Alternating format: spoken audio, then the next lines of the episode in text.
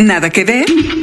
Documentales, cine de autor, series de todos lados del mundo y una que otra película dominguera. Aquí, Mariana Linares Cruz, Trino Camacho y Luis Pablo Boregard hablan de Netflix, recomiendan lo que vale la pena y te ayudan a solucionar el eterno dilema de no tener nada que ver. I'm going to tell you a story. Everything happens for a reason. Goddamn right.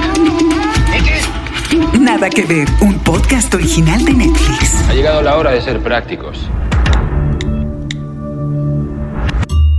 Bienvenidos una semana más de Nada que ver, un podcast original de Netflix, nuestro episodio 28, 28 semanas. Yo soy Luis Pablo Boregard, encantado de saludarlos para recomendarles series, películas, documentales, todo lo que llega a la plataforma y algunas de las cosas muy esperadas como las que vamos a hablar aquí. Mariana Linares, ¿cómo estás? Luis Pablo, muy feliz de este episodio número 28, porque en este estudio, tan, tan, tan, tan, hay un invitada sasasasasazo. Así es, es más, no vamos a hacer demasiado largo el prólogo. Yo iba a decir que es un episodio marcado por las familias. ¿no? A ver. Es, yo creo que pues, una de las familias que más han conquistado el corazón de la gente que ve Netflix, que son los de la Mora, ¿no? De la Casa de las Flores. Y tenemos pues al creador de, a, digamos, al gran patriarca de los de la Mora, Manolo Caro. ¿Cómo estás, Manolo?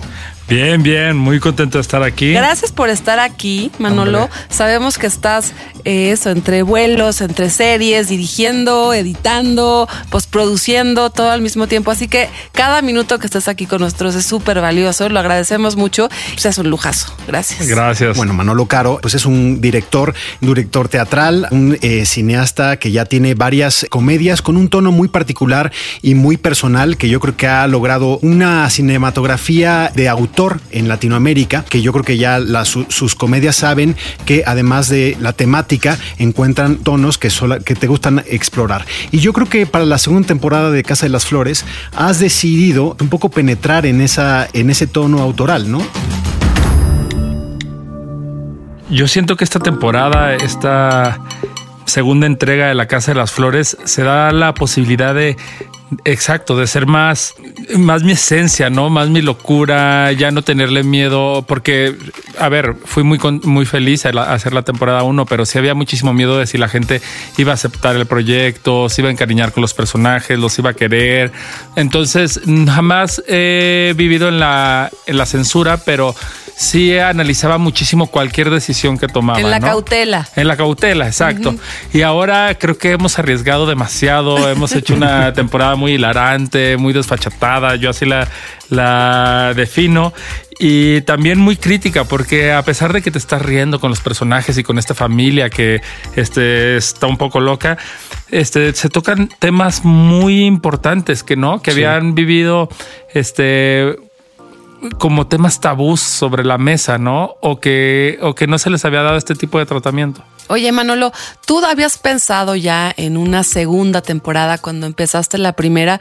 Porque la narrativa de los personajes, su trayectoria va caminando desde el primer episodio, ¿no? Hasta ahora al último capítulo de la segunda temporada.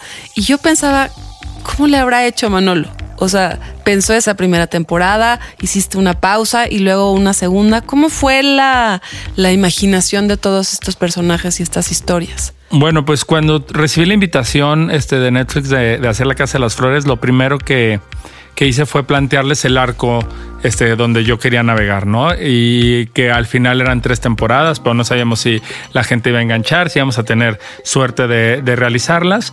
Y, este, y, sí, y sí tenía muy claro hacia dónde iba a ir la temporada dos. Obviamente, ahora tenemos que adaptarnos ¿no? a las nuevas tecnologías, a las redes sociales, a, que la comunicación con el público es muy inmediata.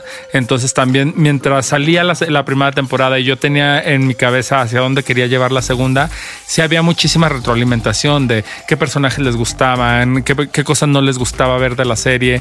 Este, y cuando yo a las muy pocas horas, o sea, me acuerdo Este, Netflix se ríen mucho porque me acuerdo perfectamente. No habían pasado ni 24 horas cuando recibí la llamada de que la serie había fu- estaba funcionando muy bien. Qué emoción. Entonces sabía que iba a haber una segunda temporada. Entonces yo tuve tiempo de, de adaptarme, de escuchar, de entender a los personajes, saber, por ejemplo, que no íbamos a contar ya con Verónica Castro para la segunda temporada, porque el compromiso se había acabado en una primera. Este, saber qué, qué otro de los actores este, iba a, a- a querer o no continuar. Entonces hubo muchísimo muchísimo diálogo entre entre nosotros en la empresa, con el equipo de trabajo, con los actores y con el público también. Pues la trama gira en torno a una familia, a los de la Mora, que pues como muchas familias mexicanas guardan secretos. Una familia de clase alta que tiene una florería, que se llama la Casa de las Flores obviamente, pero hay muchos secretos y uno de esos secretos es que tienen un cabaret. Como dice Manolo, la primera temporada termina solta, dejando ir a algunos personajes. Uno de ellos, Verónica Castro, que se convirtió en un gran tema. Todo el mundo te ha preguntado, ¿no? Es ¿Qué del es, qué es público, a ¿no? Esa Verónica? Conversación en redes Sí, claro. estuvo ahí todo este, este tiempo. La Casa de las Flores, temporada 2. La tercera serie original mexicana de Netflix. Creada, escrita y dirigida por Manolo Caro. Conocido por sus películas No sé si cortarme las venas o dejarme las largas. Y La vida inmoral de la pareja ideal, entre otras. Extraño mi país y vine aquí porque mi familia está toda destruida. Porque por mi culpa perdió lo que más quería. La Casa de las Flores gira en torno a una próspera florería familiar que desprende mucha felicidad y unión entre los que la componen. Pero detrás de esa exitosa fachada del negocio existen muchos secretos disfuncionales ocultos. La segunda temporada, con nueve episodios de 30 minutos, empieza tras la muerte de la matriarca, protagonizada por Verónica Castro. Los otros miembros de la familia tendrán que lidiar con el duelo y con todos los conflictos internos que conlleva ser una familia rodeada por temáticas como la bisexualidad, la transexualidad, la infidelidad y la adicción a las drogas. Culpa de un hombre que nos engañó. ¿Sabes dónde lo puedo encontrar? Y esta es nuestra única salida para recuperar la florería. No es ilegal hasta que te cachen. De la Mora. Es mi apellido, acuérdate. De la Mora. Protagonizada por Cecilia Suárez, Aislinn Derbez, Darío Yazbek, Arturo Ríos, Juan Pablo Medina, Luis de la Rosa, Paco León y Alexa Landa. Disponible en Netflix a partir del 18 de octubre. Yo creo que la segunda temporada habla del duelo, ¿no? De cuando se pierde una pieza tan importante, en este caso la madre, ¿no? y, y más en Latinoamérica, que este para vivimos en, en una estructura familiar donde la madre lo es todo, ¿no? Entonces ellos están viviendo un duelo y se tienen que reconfigurar como familia, se tienen que entender, tienen que saber este re- reubicarse, ¿no? Entonces Paulina toma ese rol de decir no está mamá, pero nosotros tenemos que mantenernos unidos y el amor que nos, ha tenido todo este, este tiempo cerca de esta casa, de esta florería, se tiene que tiene que seguir latente.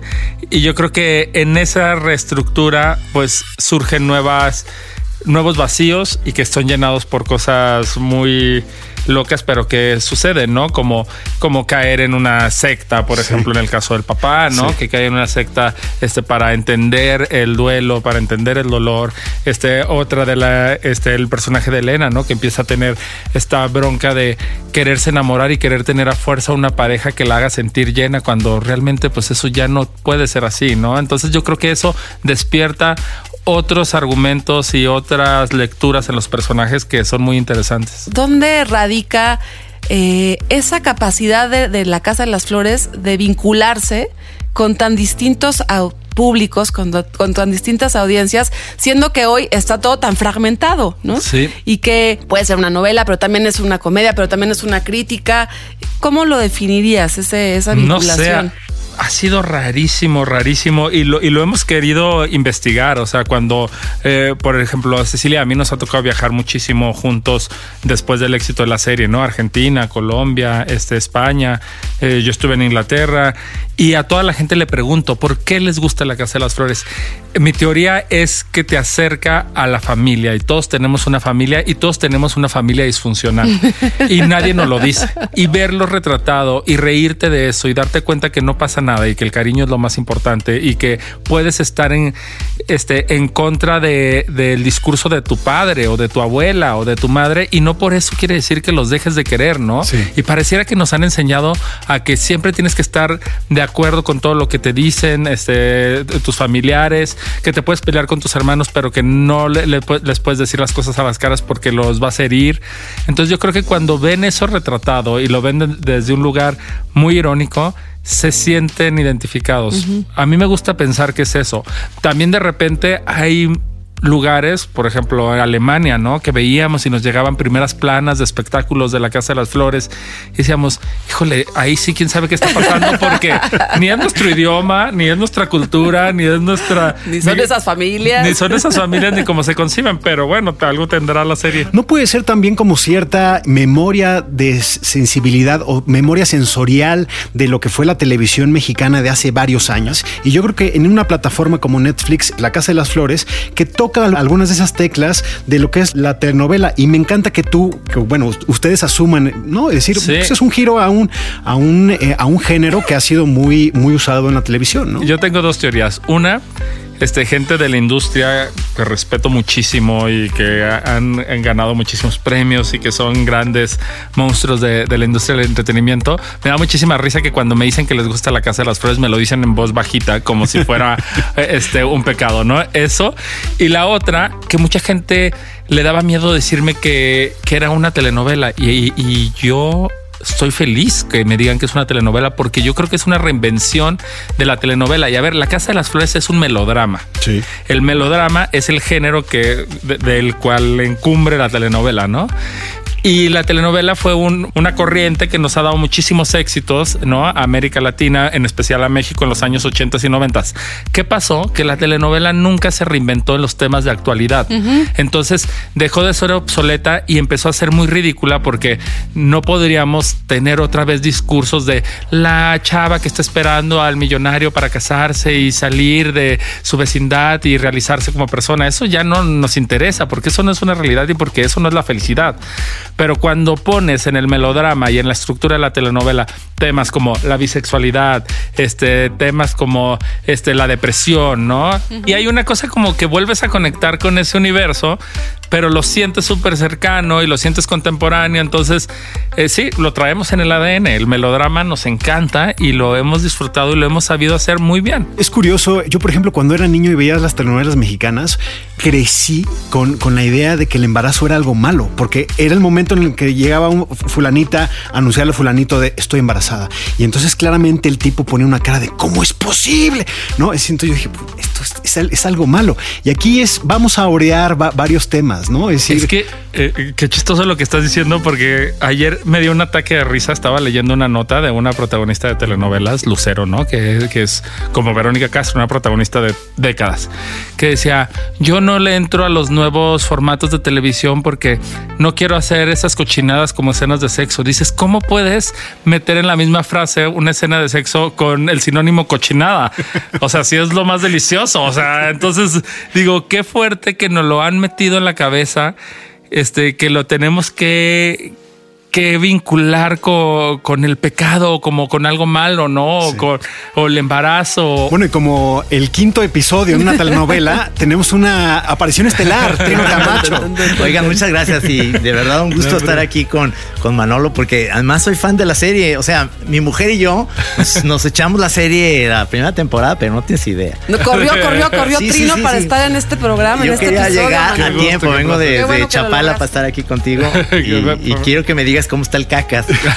Bien.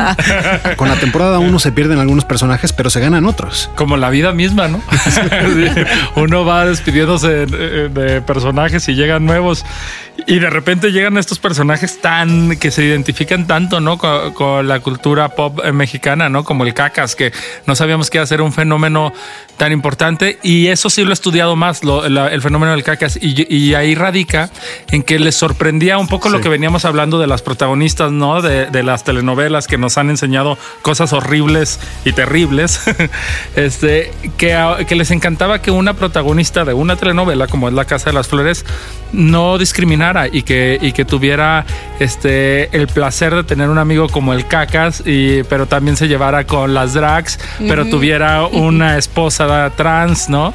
Entonces yo creo que eso Y habla ella de fuera tan fresa. y ella fuera tan fresa y tan conservadora, pero también fuera como un libro abierto a decir, yo estoy pasando por una depresión y, y sobrevivo a medio, eh, por base de- en base a los ansiolíticos. Y la pachequez, cómo me gusta eso que se meta. Digo, al menos Sí, sí, sí.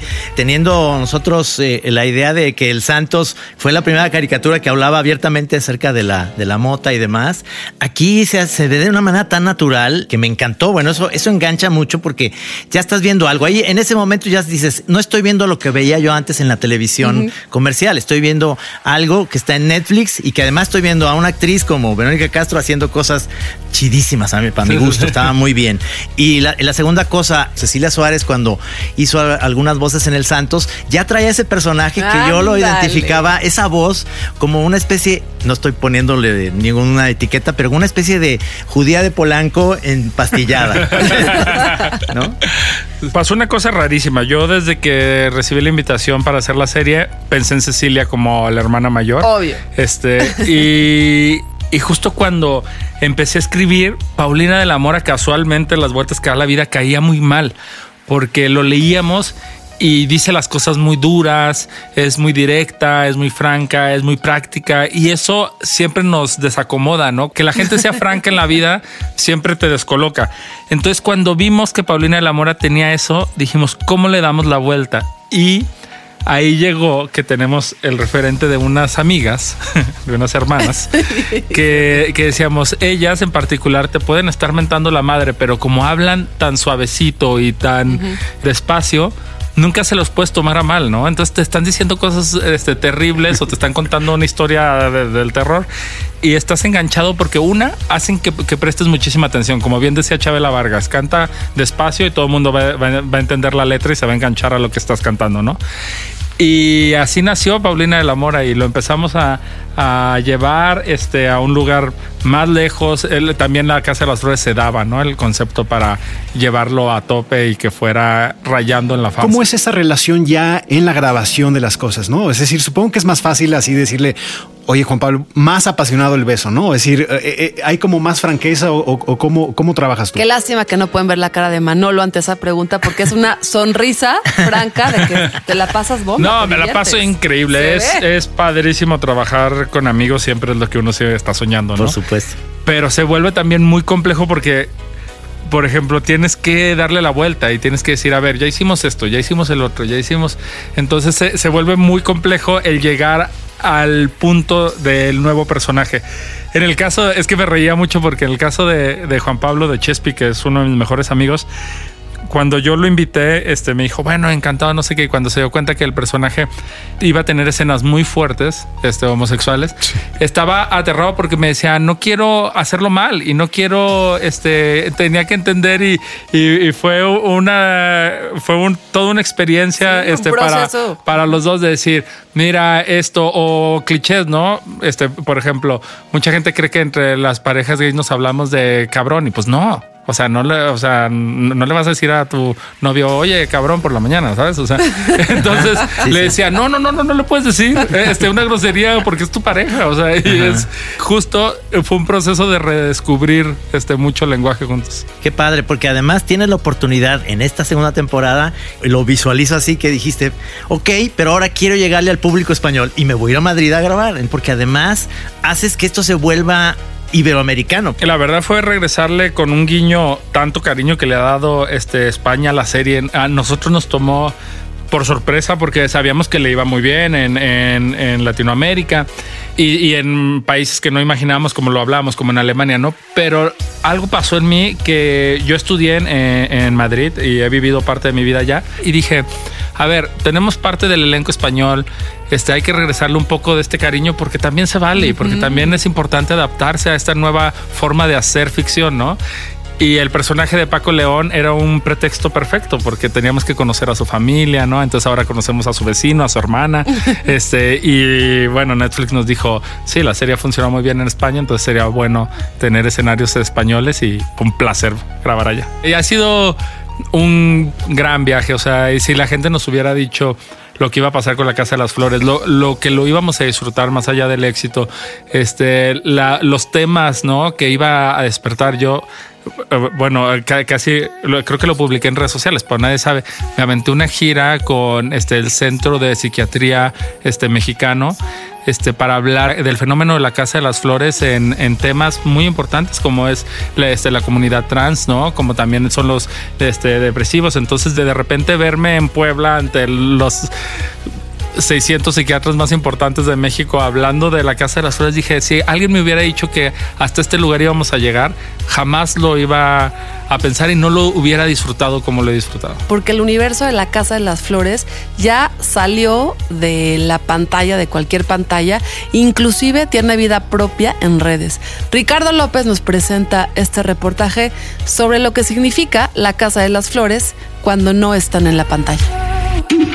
Insiders, Ricardo López. Los memes de la Casa de las Flores. Una idea filosófica que ronda por el Internet es la pregunta sobre el árbol que cae en el bosque sin que nadie esté ahí para escucharlo. ¿Realmente cayó? ¿Hizo ruido? Yo me hago la misma pregunta desde que supe del estreno de la segunda temporada de La Casa de las Flores. Si uno vio La Casa de las Flores y no compartió un meme sobre la serie, ¿realmente la vio? Han cambiado tanto las cosas por aquí. Esto a tu madre no le va a gustar. Los memes son vehículos de cultura popular, ideas, imágenes, conceptos que se filtran de una pieza al resto de la sociedad. Son líquidos porque toman la forma de su contenedor. En Internet pueden ser videos, audios, imágenes, GIFs o frases de puro texto. Estoy renaciendo. Somos el futuro. Secta. Déjame que quito el disfraz. El disfraz me prende. Los sobres me prenden. Quizá el meme más reconocible de la Casa de las Flores es la forma en la que habla Paulina de la Mora, el personaje interpretado por Cecilia Suárez. ¿Tú crees que esto es fácil para mí? Y si le pides que ¿Qué quieres que le pida? ¿Que se vista de hombre? Bruno pueda convencerlo. No voy a meter a Bruno en esta mierda. Ella es nuestra única opción. Salúdame al cacas. Ese fraseo lento, separando cada sílaba, se convirtió en un fenómeno por sí mismo. Basta buscar Paulina de la Mora acento en Twitter para encontrar copias, parodias y discusiones sobre la decisión de la actriz. Hay una encuesta en BuzzFeed en la que han votado más de 19.000 personas a favor del acento y solo 2.000 en contra, diciendo que es desesperante. A mí me da risa, me recuerda a algunas tías. Lo mejor del asunto es que incluso se convirtió en un reto. Subir un video hablando como Paulina de la Mora. Dio tantas vueltas que la propia Cecilia Suárez publicó su propio reto. Ahí ya los vi haciendo sus chistosadas con el challenge ese que no sé a quién se le ocurrió. Pero bueno, mientras ustedes se la pasen bien, pues, ¿qué vamos a hacer sino seguirles la corriente? Ahí los voy viendo. Adiós. Para la segunda temporada, Netflix promovió la serie en las calles de la Ciudad de México con una campaña ingeniosa, en la que usa las palabras del Frente Nacional por la Familia para promover una serie que es acerca de todo menos una familia convencional. El Frente Nacional por la Familia, por cierto, es una organización de la extrema derecha que surgió en México hace unos años, cuando el entonces presidente Enrique Peña Nieto promovió una reforma a la ley para legalizar en todo el país el matrimonio igualitario.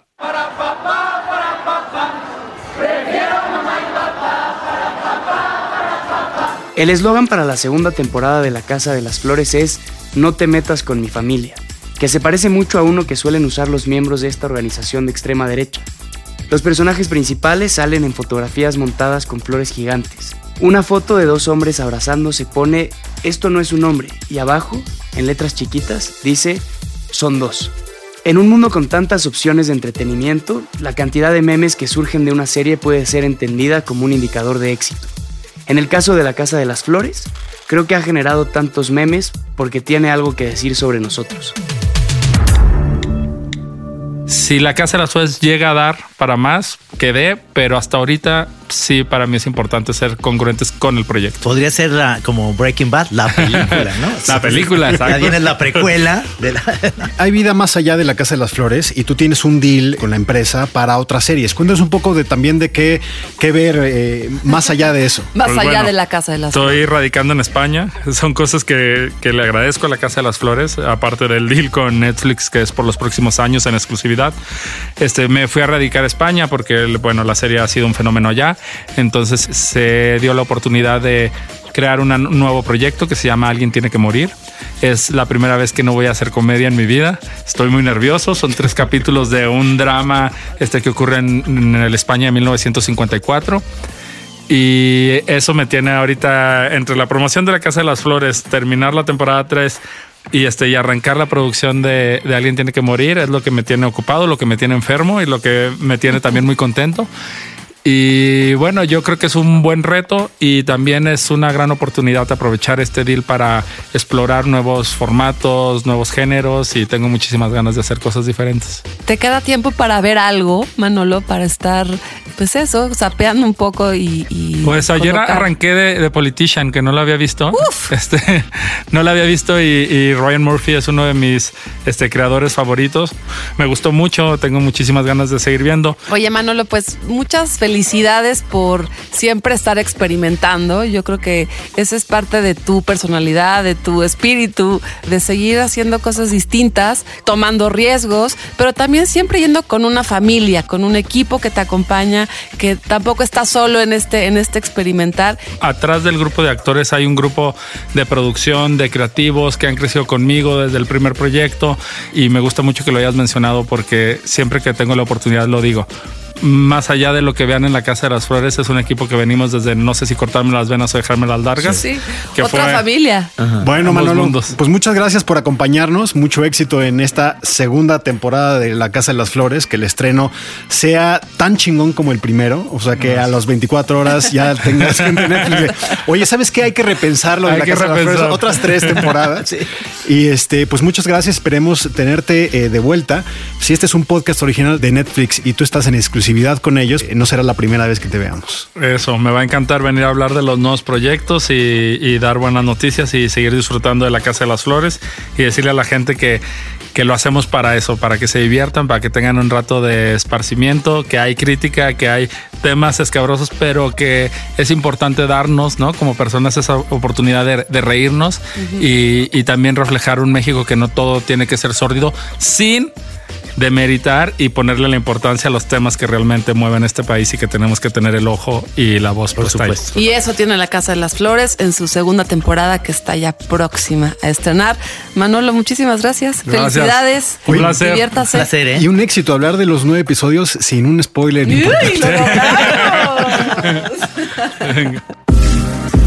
Nada que ver. Un podcast original de Netflix. Bueno, dijimos, esto es un episodio de familias y si hablamos ya de los de la mora, ahora vamos a ocuparnos de una familia muy pequeña de tres personas. Living with Yourself o Cómo vivir contigo mismo. Living with Yourself, en español, Cómo vivir contigo mismo. Una nueva serie cuya primera temporada tiene ocho episodios de 20 a 35 minutos cada uno. Una serie protagonizada por Paul Roth y Paul Rudd. En efecto, el actor conocido como Ant-Man logra una doble actuación interpretando a dos personajes muy distintos, pero muy iguales. No, no, no, it's fine. I woke up in a spa, went to work, and came home. I woke up in a grave, and then I walked for six hours to find whatever the fuck you are. Now there's two me's. But there's one life. So, what do you suggest we do? Miles Elliot y su clon, una comedia existencial que cuenta la historia de cuando Miles, cansado de su vida, se somete a un novedoso tratamiento de spa que promete convertirlo en una mejor persona y se encuentra con que ha sido literalmente reemplazado por una nueva y mejorada versión de sí mismo. A better you, the best you can be. That's what I want. He's better than me in everything. With work, with Kate. How can you be sure that you are you? Creada por Timothy Greenberg, dirigida por la pareja de Valerie Faris y Jonathan Dayton y protagonizada también por Aisling Bea. Disponible en Netflix a partir del 18 de octubre.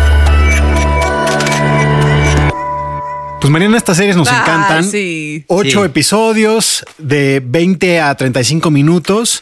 Y yo creo que es- son para la gente que le gusta el binge watch, es decir, atascárselas. Ajá. Esta les va a gustar, ¿no? Sí, sí. Paul Rudd es uno de los eh, actores que me encantan. De repente hace papeles pequeñitos en, en comedias que me gustan. Aquella comedia que se llama Forgetting Sarah Marshall. Él sale como de un Pacheco surfer, que me encanta su participación ahí, buenísima. Siempre me gustan los Pachecos, Este, y hace, hace un gran superhéroe, quizá el de los de Marvel, el que más me gusta, porque él tiene una parte muy eh, sabrosa de comedia.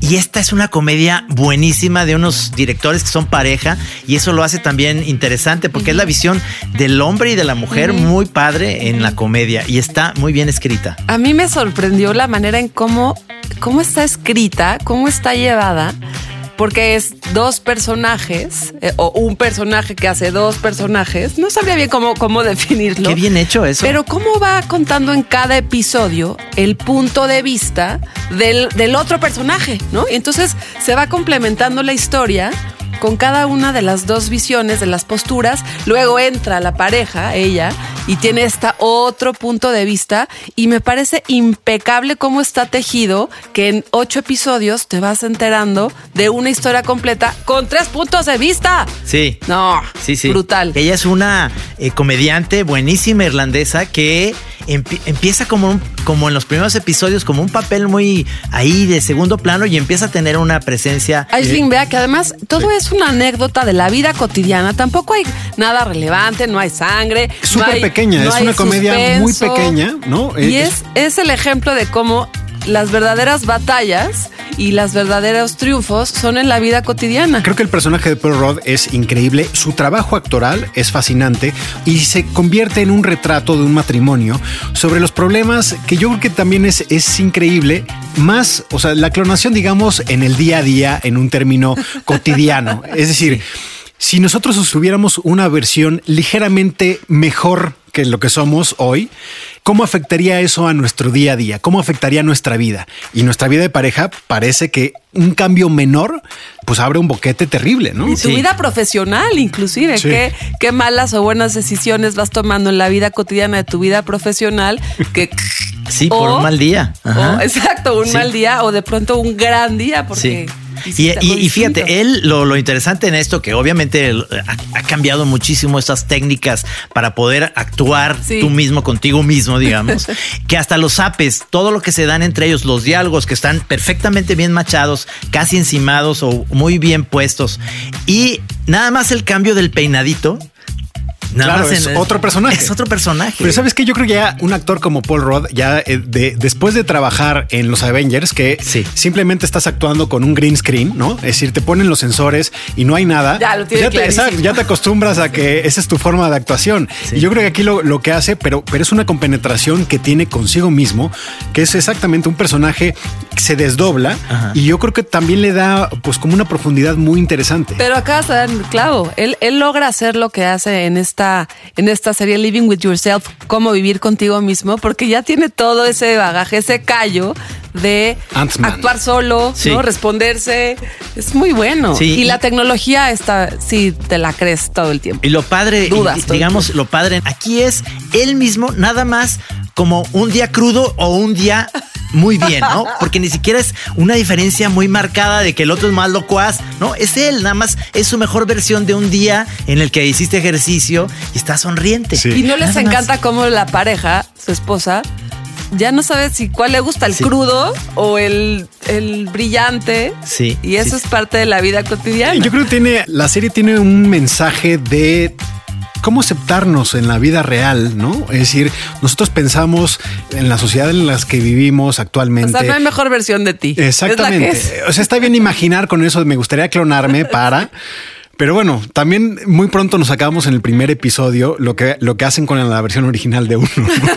Sí, sí, incluso, o sea, tus mismos jefes en, la, en donde estás trabajando, o sea, él es el apestado porque siempre es el que no hace las... Es como ir a la escuela y, hay una maestra que te trae de bajada porque nunca haces la tarea, porque eres el, el- el que está ahí, que tienes que andar arreando y de repente cambia todo Y entonces ya ella es una persona que hasta te ve con otros ojos, ¿no? Entonces. No, se convierte en el empleado estrella. Él es un publicista que está haciendo una campaña que a su verdadero él aborrece, no le gusta, no lo odia, pero para su, su, versión clonada, que es un poco cursi, ¿no? Le entra perfectamente y sabe por dónde abordar todo eso. A mí me dio muchísima risa que mientras el clonado está trabajando en la campaña, sorprendiendo a todos en su oficina, el verdadero él está en su casa bebiendo cerveza, pues había dicho, ahora sí es el momento, porque uno dice, no, si yo tuviera tiempo en mi vida voy a escribir esa novela que nunca he escrito. entonces el güey se pone a escribirla y empieza a beber a las nueve de la mañana. empieza a ver hay Una cosa que, hay buenísimo lo de la pornografía que no vamos a decir más, pero es sensacional porque parece como una onda, como decir, no, no, no, no, esto no lo voy a ver, ¿no? Pero era para otra cosa, ¿no? Es buenísimo. tiene esos tonos de comedia que funcionan muy bien.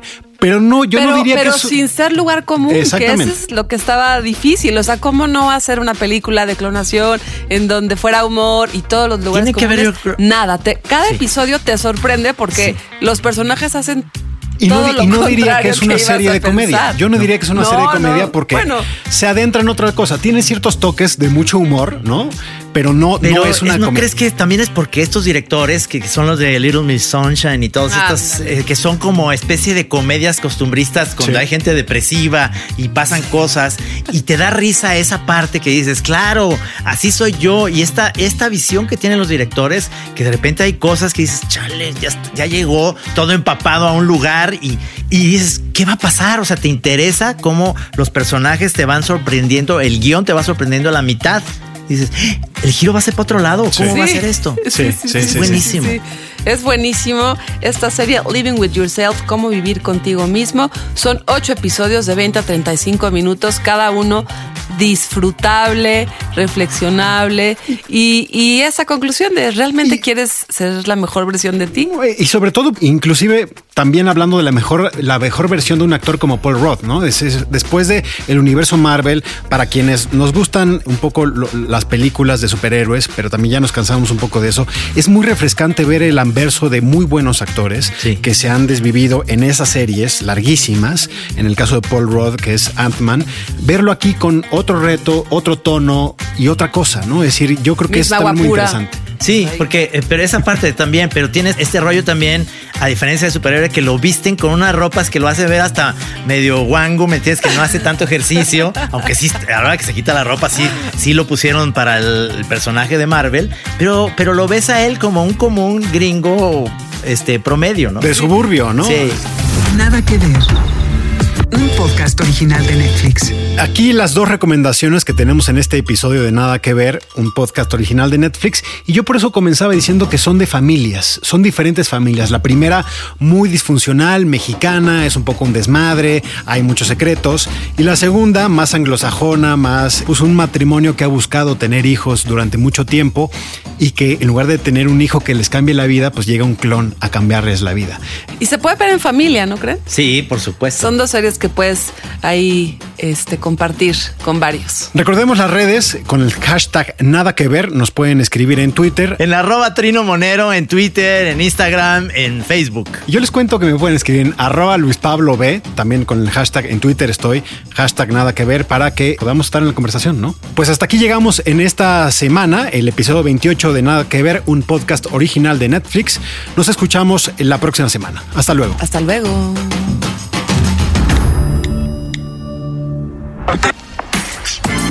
Nada que ver. Un podcast original de Netflix.